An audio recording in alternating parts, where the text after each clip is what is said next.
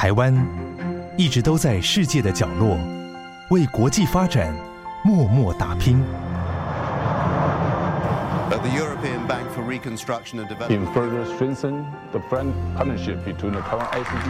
接轨全球，分享台湾经验，这里是国和会。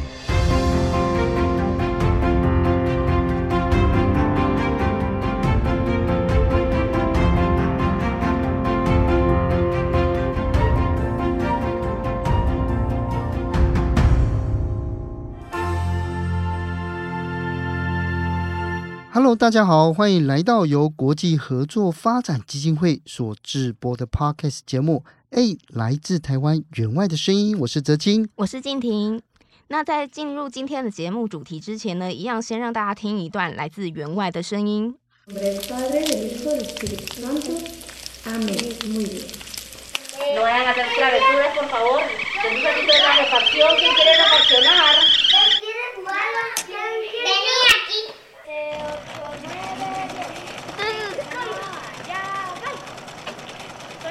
今天声音很特别，好像是有不同段落剪接起来，对不对？对，而且很像是有人在对话，然后很忙碌的感觉。那，一开始又是我说那个那个是在是在煎菜，是不是在煎蛋还是什么的那个声音？然后呢，又好又像下雨天的，然后又有那个煮开水这样子哦。我觉得好像有缝纫缝纫机的声音吗？对呀、啊，哦，所以今天的声音哦非常特别，到底是什么声音呢？今天的声音呢是来自我们南美洲友邦巴拉圭，目前我们在推动的妇女赋权计划。嗯、那我们因为在当地有开办缝纫的训练课程。让妇女可以自己在家里也创业，就像台湾早期我们就是家庭工厂的概念，嗯、妇女可以同时在家里兼顾家务，然后又同时可以有自己的事业，即使在疫情期间也仍然可以获得生计的来源。呃，但是呢，我在想。静婷一定没有参加过家庭就是工厂那个年代吧？哎、欸，有喂、欸，其实我小时候，对我小时候，我记得跟奶奶什么的，她会接那种就是好像做娃娃还什么的一些那种家庭小代工回来。对。对，然后有吗？老师，你知道那个东西？我知道的东西啊，因为我家也有过啊。然后我觉得好像他们会一起，大家一起看着电视啊，或聊天什么的，然后手上就一直不断在动。所以你竟你竟然也有加入这个年代哦？对，很小的时候那个记忆是很小的。是你要一直强调很小的时候。对，发现我的那个，大家会觉得说，哦，原来静婷跟哲英哥差不多年纪了。没有没有没有，静婷是青春美少女哦。谢谢谢谢。所以今天呢，我们要要听到的这个声音是来自于巴拉圭，而且你刚刚提到了一个非常特别的的概念，叫妇女赋权哦。那因为从新冠肺炎流行到现在已经两年多了，那大家的工作呢都受到很多的影响。那当然来到了二零二二年之后，哦，所有的国家都开始在规划，第一个就是与病毒共存，第二个就是。疫后的经济复苏哦，那根据国际劳工组织的这个统计呢，全世界有百分之四十一的女性哦是在这个这一次的疫情的冲击最大，因为他们都在服务业，所以呢有很多人都回到家去了哈、哦。那这一次呢，我们要来谈谈永续发展目标里面的 SDG 的五，实现性别平等，然后呢来赋予。妇女权利，也就是我们常常讲到的这个妇女赋权哦。对，妇女在社会当中，尤其是家庭里所承担的角色是很重要的。像联合国的妇女妇女署也在疫情做后做了一些新的调查，发现因为新冠疫情，然后让女性承承担了更多的家务和家庭责任，而且就像刚才前面哲清哥有提到的，疫情影响了女性的就业机会。像美国退出劳动市场的女性，竟然是男性的四倍哦。哦。所以这么多的情况之下，其实还有更多的数据跟资讯，大家应该知道，对不对？性别平等的部分，因为它是在永续发展目标很重要的一项。嗯，呃，为了确保本会业务与计划跟国际趋势一致，所以我们在会内其实也有几个面向，就是来推动这个妇女赋权，包括像呃第第一项，我们就是在内部的落实了性别平等的部分，我们会内的职工女性比例是高达六成。那我们的中高阶主管的女性主管比例有超过五成，所以让我们参与组织重要决策的性别比例更为平衡。另外呢，我们在跨领域议题的横向检查部分，从两二千两呃二零二零年起，本会于中长期策略文件里面就新增了横向检查，所有新计划呢都必须要检视性别的意识，确保它的发展跟业务执行方向都持续与国际接轨。那最后呢，就是我们其实有推动了很多跟性别有关系的核心计划，像我们最近在东南亚和南亚妇女生计贷款计划为例，就会鼓励新南向国家的金融机构办理妇女为额贷款业务，来提供资金协助妇女的经济赋权。今天来到节目了，是你的同事哎，对对，是没错，是因为三月八号的国际妇女节要来了，所以我们今天就邀请到了技术合作处的这个吴如兰管理师来跟我们聊一聊，到底国合会怎么样来透过呃这个呃这个会内的这些力量呢，来协助妇女提升经济能量，而且并在友邦国家呢来。进行这种妇女赋权的倡议跟性别平等。那吴管理师本身的是教育专长哦，那在国会服务这么多年之后，也曾经派任到史瓦蒂尼去进行的这个技职教育跟职业训练的提升计划。那现在呢，又回到了会内来推动妇女赋权的相关计划。那今天呢，相信会带来很多的故事哦。所以让我们来欢迎吴如兰管理师。管理师你好，嗯。泽清老师还有静婷好，我是如兰。你好害羞，对啊，但你知道，我每次我看到这个这个名词的时候，我就在想，到底管理师是什么？呃，其实管理师的这个角色呢，在会内会负责相当多的业务，所以我们主要是呃会接受驻团他们提供给我们的资讯，那我们会讲呃会将它化呃的这些资讯呢化为我们需要就是呈现给外界看到的内容。嗯，那。呃，其实管理师所要做的，除了是这些方面之外，呃，在行政业务方面，像呃预算啊，然后一些财务报表的制作啊，然后跟呃怎么样做一个新计划，那我们怎样去评估一个新计划的生成，跟这个计划成果是不是符合我们当初就是设计这个计划的需求，都是我们的业务范围。那听起来。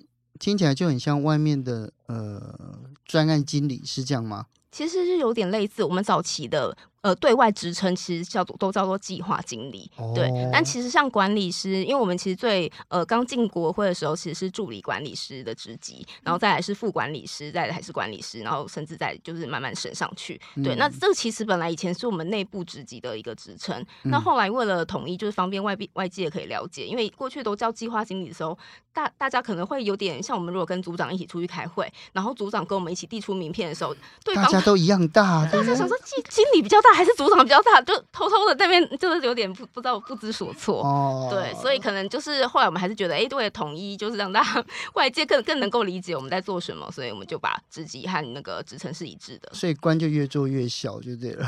你这看听起来没有比较没那么厉害，但是业务很多。对，好，那既然如此啊，今因为今天提到卢兰来的话，我们要聊的就是性别平等跟妇女赋权了。是，那其实因为有很多的听众哦，在听到这一集的时候，脑海中第一个浮出来的就是，到底妇女赋权跟什么性别平等，甚至是女权主义一不一样啊？嗯、呃，我觉得有点不太一样，因为妇女赋权比较讲求的是我们要给女性力量，那她可以透过很多方式去获得这些力量，不论是经过教育啊，或是呃经过其他的方式，那她可以获得就是呃支配自己生活的权利。哦，对。所以就是要拥有支配自己生活的，无论是经济能力，或者是就业的能力。乃至于是呃，对社会或者是这个国家议题的辨识的这个知识的能力，都算是嘛？对，没错。哦，那如果是这样子的话，就是嗯、呃，因为我们大家在看，既然三月八号的国际妇女节快要到了哦，那这样子一个妇女赋权的概念呢、啊，一开始是什么时候开始？那国会又什么时候开始进入这样子的业务呢？是呃，其实。整个世界开始真的，呃，我们可以明确的看到他们开始提倡妇女赋权这个议题的时候，大概是在二零一五年有一个女性赋权原则的年会。嗯、那它是一个官方的周边会议。那当时呢，联合国秘书长啊，还有之前的美国前国务卿希拉蕊，跟一些呃国家的领袖呢，他们就共同参与了这一个年会。那号召了一些女性经济赋权和权利。对，那呃，也是从这个时候开始呢，整个世界就会开始比较去注重性别平等，还有妇女赋权的这个议题。那其实我们台湾在这部分也是做了非常多的努力。呃，像现在其实我们的经济部有推动呃一个女性的创业飞燕计划，嗯，那它就是透过一些创业的课程啊，然后提供妇女呃贷款的服务，嗯、让有想要创业的女性可以透过这些服务，那她就可以去创业，而且没有财务的后顾之忧。哎呦对，真的可以一直借吗？不可以吧？他当然还是有一些就是标准，因为你经过这些课呃课程的训练之后，那他会有一些顾问辅导的介入，嗯，那去评估说你到底有没有这个真的具备了创业的能力，是那。嗯、呃，当你开始创业之后，他还是会不断的去给你一些辅导。那他评估完之后，哎，你到达了这个我我我要求的这个门槛，那你的例如你的年营收，你的收入可以就是去呃支撑你这个公司的营运的时候，嗯、你想要扩大规模，那他就会再去引荐，例如呃银行啊，或是甚至我们知道会有一些天使资金的投资。或者是募资平台这样子，对，没错，他就会去引荐这些资源给你，让你更去扩大自己的公司。嗯、那其实，其实在，在呃，我们台湾也是现在可以看到很多有女呃女性企业主，嗯，对，然后把公司就是做得很成功很大这样子。嗯、那其实他们蛮多真的都是透过不论是经济部啊，或是劳动部有另外一个。所谓的凤凰计划，哦，对，那都是从这个所谓的微小型企业，那慢慢扩大，嗯。到底怎么样在微小型？每次我看这个字的时候，我都觉得好好好好奇妙啊。呃，其实每个国家就是对于呃企业有一些不一样的定义，像、嗯、像台湾的话，可能就是呃。五十个人以下，它就可能可以被称为中小型企业，是没有错。因为台湾中小型企业是我们经济发展的基础啊。对，那微小型是怎么样？是两个人以下吗？就是不到十人，不到十人，不到十个人，个位数的员工。对，那像其他国家可能就是。像有些我们的邦交国的人，呃，本来人口数就非常少嘛，嗯、所以他可能一人就可以成立一、哦、一个公司，哦、那他就真的是我们所谓的微小企业哦，是这样子。对，我相信听众朋友听这个应该更清楚了哈。对，那我想问一下如兰，因为我们很多计划大部分的也都会就是强调就是会有台湾经验嘛，嗯、那所以像就是我们现在在那个中美洲推动的这个妇女赋权计划，是，是不是有参考了我们一些台湾的做法？呃，是啊，因为呃，从去年的八月开始，我们在拉丁美洲还有加勒比海地区推动了呃的八个国家推动了这个后疫情时期的妇女赋权计划。嗯，对。那其实这个计划当初的规划呢，呃，也是参考了就是台湾的模式，在这个计划要真的成型推动之前，其实我们去拜访了台湾的好几个重要的单位，嗯、例如像经济部中小企业处啊，然后信用保证基金，那另外还有一些学校的创业育成中心。哦、对，我们想要先了解在台湾是怎么样去推动这些呃模式。嗯，对，那进而就是带入这个计划的形成，所以这个计划呢，其实就有呃三大元素。嗯、第一个就是我们提供训练嘛，这是最基本的。嗯、那第二个就是提供信用保证基金的机制，也就是给妇女能够有贷款的嗯。呃呃，服务这样子，嗯、对。那第三个呢，当然就是我们要让大家都拥有妇女赋权的这个意识，嗯、所以我们就会进行这些呃国际的妇女倡议。是、嗯、对，所以经过了如兰这样，还有我们刚静婷的分享之后呢，相信大家对妇女赋权的概念，还有国合会要推动的这个业务呢，有一点点的想法。那至于还有哪些故事呢？我们先休息一下，马上回来，更精彩的还在后面。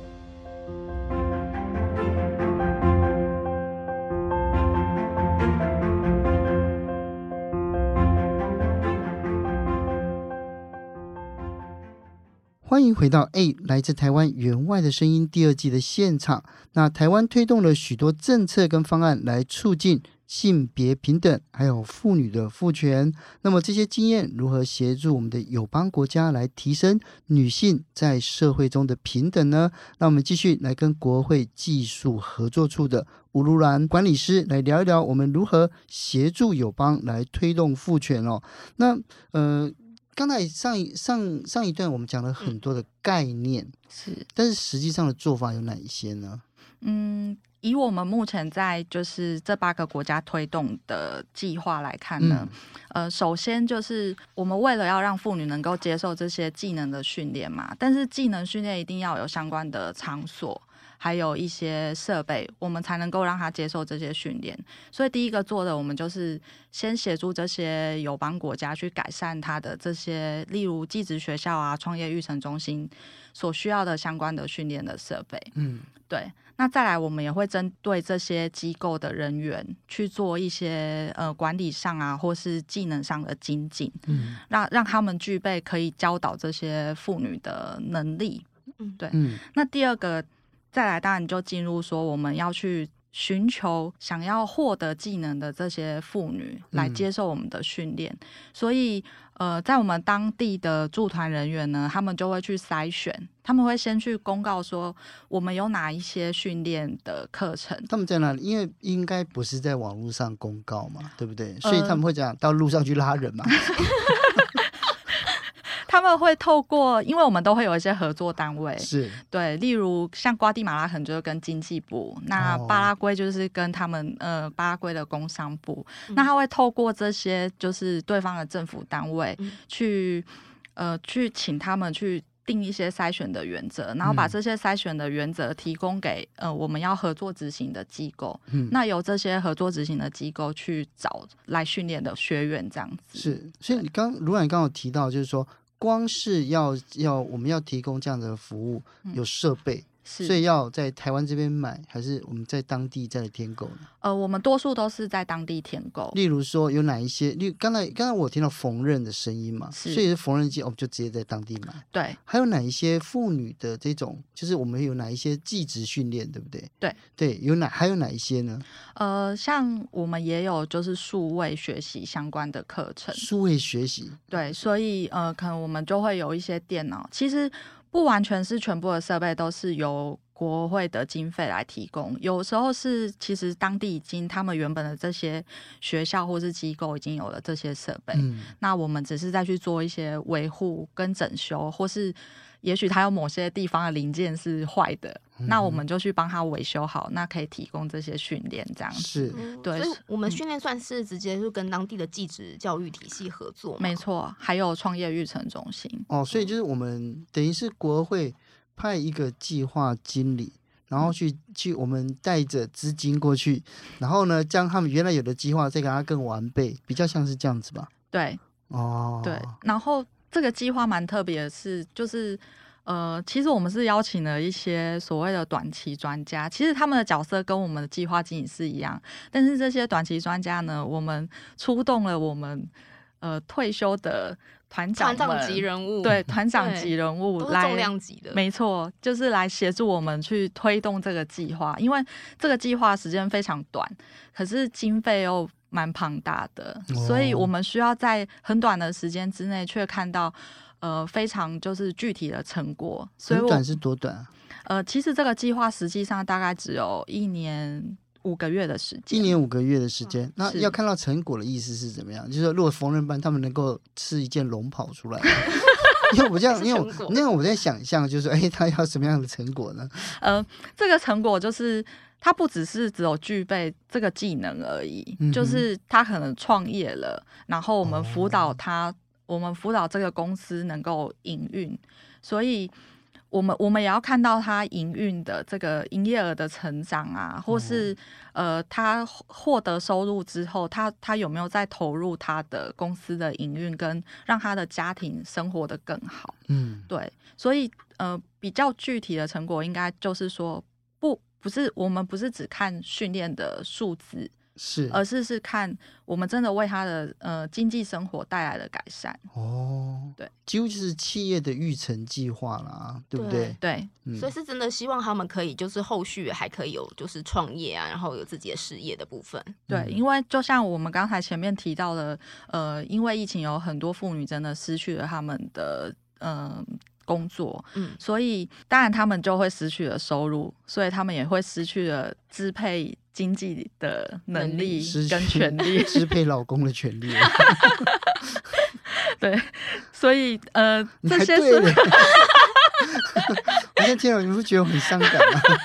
子清哥在这里压力很大，因为两个被两个女生包围。没有，我是还好啦，对啊，因为我在想象，就是说，哎，在这些友邦友友邦国家或友好国家里面的这些妇女们，那她参加了职训的内容有哪一些？就刚刚除了缝纫之外，还有哪一些？哦，数位，数位，还有呃，我们还会有一些民宿，民宿，对，民宿经营旅游吗？对，跟观光旅游比较相关的哦。对，就是我们会针对每一个国家的需求，嗯、我们并不是全部国家都推一样的呃技能，嗯、而是我们会看这个国家他们优先提出的他们的需求的产业是什么不一样。像有些国家可能是认为他们比较需要一些会计相关的课程的话，可是那个很专业，嗯、对啊，会计那些。呃、对，嗯、所以如果有需要的话，我们不完，我们也不完全是有驻地的。呃，原本学校有的老师来提供。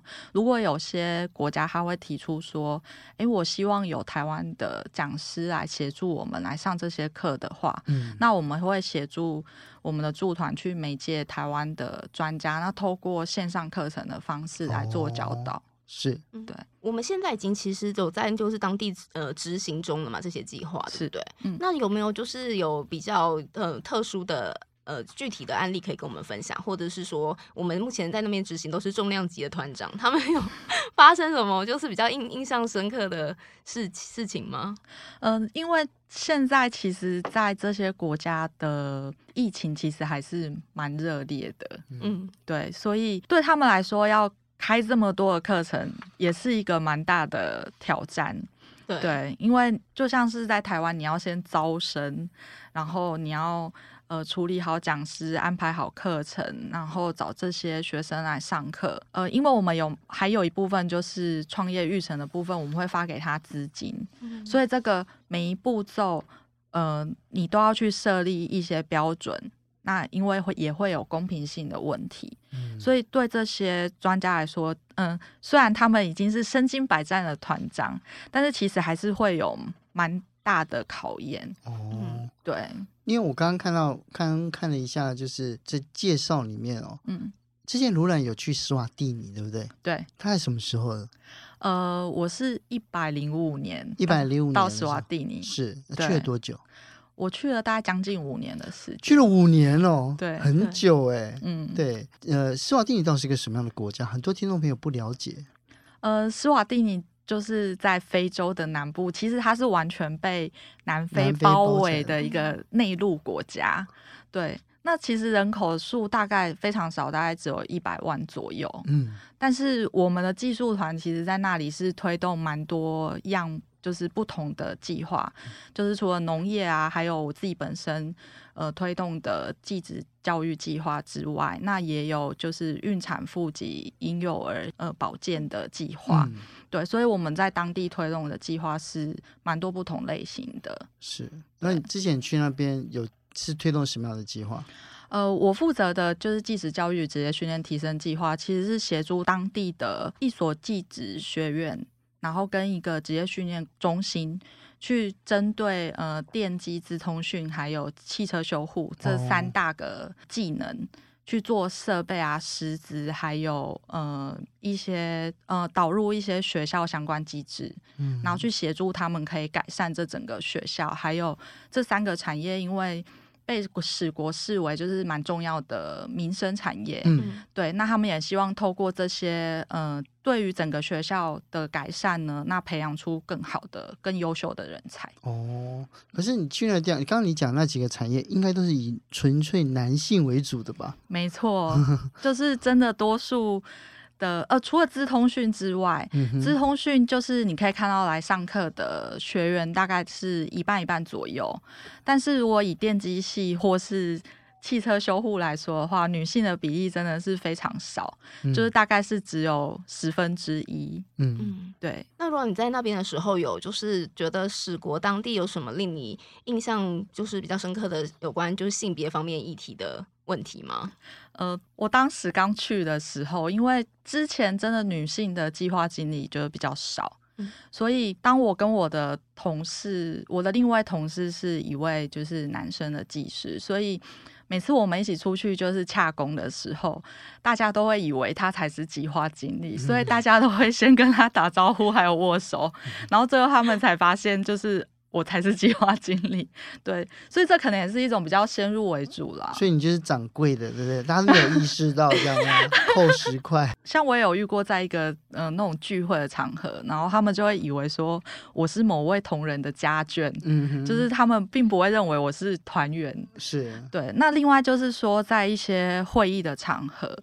我会发现，就是男性说话的，就是他们的分量感觉比较容易被重视。嗯，对。那可能我发言的时候，大家会比较，大家就开始滑手机，这样吗？对，或是或是就会忽略我的 想法。哦，对，有的时候会有会有这样的情况发生，在在我早呃初期刚刚去的时候，是，所以我那时候就会觉得说，嗯、呃，虽然他们也是讲着说性别平等啊的这样子的概念，但是实际上在当地其实还是以比较以男性为主。对。对，所以我就会认为说，应该要让他们知道说，其实这样子的工作并不是只有男性可以就是去做这样子，嗯、其实女性同样可以用用其他的角度来做这样子的，去推动这样子的计划跟工作。是对，所以包括了就是后来就在我们在斯瓦蒂尼又推动一个一个微型是微型贷款，是不是？呃，对，它是呃所谓的，也也是针对妇女的、哦、呃维尔金融的辅导计划。哦，对，那这个计划其实分成两个阶段。目前第一个阶段比较是他们去找当地的女性。那他们会类似组成像合作社，所谓台湾合作社的这种组织，是。那去让这些女性可以去接受一些金融方面相关的训练，嗯，因为可能很多当地比较乡村地区的妇女，他们是完全对于银行可以提供他们什么样的服务，其实不太了解的，可能就真的只是在于。我我就是去存钱，我是去领钱的这种概念。嗯，可是，呃，使国乡村地区的妇女其实蛮多是，呃，有自己，例如她做一些手工艺啊，或什么，就是一些简单的，呃，收入的来源。但是，当她想要扩大她的创业规模的时候，其实她不知道怎么做。哦，那她在银行也没有任何的信用记录。所以，其实透过我们的这个计划呢，可以让他了解，呃，银行其实提供哪些的服务。那你要获得贷款的时候，你必须要取得什么样的资料？那你必须建立什么样的资料？嗯、那你才能够容易获得，就是银行贷款给你的这个权利。哦、是，所以就变成代书了嘛？对，就变成借钱。但所以不是国会借钱给他们，而是我们透过我们的协助。对，让让他们可以去借到钱哦。对，所以这个就跟我们大家认知很不一样，这样子。嗯。然后最后我是觉得想要就是偷偷就爆爆料一下，因为我觉得其实今天的访宾他本身就很适合我们 SDG 五这个性别平等的主题哦。为什么？对，因为他本身除了就是呃我们会里面来说，他从他是派外的女性同仁嘛，然后又是在当地是当计划经理，嗯、对，其实这对我们女生的一些年轻的女性来说是很激励的一个作用啊。我觉得大家都会觉得，哎，这就是我们的目标或什么的。是你有真的这样想过吗？因为我这我也有出去过，所以。我就会也对，当时我的确也是会把这个当成一个目标，会想说哦，希望可以外派。然后过过去因为外派比较多，还是以男性为主嘛。后来你还是有外派啊？对对对，所以就是会会觉得就是还是很激励，就是我们年轻的一些女性同仁。对，是。然后第二个就是除了他自己本身的那个职务之外，然后他在就是呃个人的家庭的部分，他们家就是 因为过去我们常常看到就是同仁啊，驻外同仁接都是接卷，都是男生，像团长啊、技师、专家什么的。会接老婆小孩过去，对。但是如果在那边的时候，她老公也有陪她过去，是对。她是接眷她老公过去的，所以她说她陪你多久？一年多的时间，一年多哈。对，应该就是我。对啊。呃，因为我是我是其实在派外的时候就是结婚的，嗯、对，所以等于结婚之后，我先生就毅然决然的决定陪我，就是应该是第一年嘛，对不对？对。老是说新婚的关系是。是有差的啦，这是一个 经验谈吗？对啊，后来他们你看你不用来的，还真的，而且也蛮好的，对啊。那这样你们跟牛郎织女有什么差别？对啊，牛郎跟织女也是各过各的，啊，他们也见一次，其实还蛮好的，你们觉得吗？对，但是应该是说，因为我跟先我跟我先生也是在当地认识的。啊是哦，嗯，对，因为他也是我们，就是现在现在也是我们驻外的同事。哦，对，所以因为可能更了解你的工作性质，我觉得，所以对，互相可以就尊重对方的工作，嗯，对，是真正达到了性别平等，是，对，所以在国合会工作啊，一些女性的现在比例是高的嘛，对不对？对，其实我们在会内是女生是比较多的，是，那成为一个国合会，无论是管理师也好，计划经理或者是在外派是各式各样的，你觉得他？这样子的，呃，以一个女性的身份，她需要哪一些心理的素质或者是能力呢？我觉得应该是不要一直去想说我是女性的这个角色，嗯、应该要跳脱性别的这个想法，因为可能很多人都会觉得说，哦，女生就是应该怎么做啊，女生就是应该这样，女生就是应该那样。但是其实有时候，我觉得我们要相信自己，即使我是女性，我一样可以做到某些事情，其实是跟男性一样的。就是我，我是具有这个能力去完成这些事情。嗯、那我觉得要先建立好就是这样子的心理的想法。那另外就是，呃，尤其是在驻外生活，就是你自己能够独立自主，然后去面对处理事情的能力是蛮重要的。嗯、所以要先有这样子的心理建设，那你才能够去面对。也许别人因为你是女性的角色而给你盖了一个帽子。可是，如果你是先做好自己能够独立面对的这个想法的话，其实我相信这些事情都难不倒你。嗯，是。那静婷最后呢，有没有什么要跟大家分享的？我也是，就是想回应这部分，因为我觉得我自己当时也是以女性就是外派到贝里斯的时候，当时其实一开始我也是可以体会到，就是如兰说的，一开始我去的时候，因为我年纪那时候也二十几岁，比较小，所以大家就会觉得说，哎，怎么国会派了一个小妹妹出来？就是一方面好像对我年龄、对我性别都会有一点。觉得好像听起来是有点，现在听起来他觉得是小妹妹，可是从身高上面来判断。没错，我这也是可以理解。但但现今我就是已经就是那个三十几之后，就会觉得哇，被叫小妹妹其实是多 多开心的事情。我当时竟然还就是还还嗤之以鼻，还嗤之以鼻呢。好，没有对。那回到重点，就是我觉得的确是要先做好自己的角色。就是如果我们自己可以就是先做好独立、比较独立自主的角色的话，那别人就是看你也是会就是跟着改观。是，对所以呢，今天呢，我们的无论是卢兰也好，或者是静婷也好，都分享了在。在呃国会哦，在妇女赋权这一块，无论是在技职训练哦，或者是这样微型的贷款，那在各式各样的协助里面呢，可以看到台湾的经验里面，其实台湾真的是在性别平权上面已经做的算是还算不错的哦。呃，很多那个国外的朋友来台湾的时候，尤其是日本朋友来台湾那个来开会。哦，忽然发现说，哎呀，他们中高阶主管都是女性的时候，他们有点不能适应的，知道吗？就觉得觉得啊，太奇怪了哦。但是呢，这就是台湾出色的地方。我们认为这是理所当然的事情，而且我们习以为常，而且我们认为应该要这样子。那那所以呢，就透过国会，我们会继续把这样的精神跟这样子的作为还有想法呢带到海外去。那今天非常感谢卢兰，谢谢你，谢谢。那呃，今天也感谢大家的收听哦。那我们今天呢，对国会在这个 SDG Five 的议题投入啊，我相信大家已经有更多的认识。那下一集我们将延续今天的话题。那我们所提到里面有一个，就是提供妇女金融服务方案，然后来提来分享，就是。惠普金融共创女力要进，请记得订阅我们 AID 来自台湾员外的声音。我是哲青，我是静婷，我们下周再见喽，拜拜，拜拜。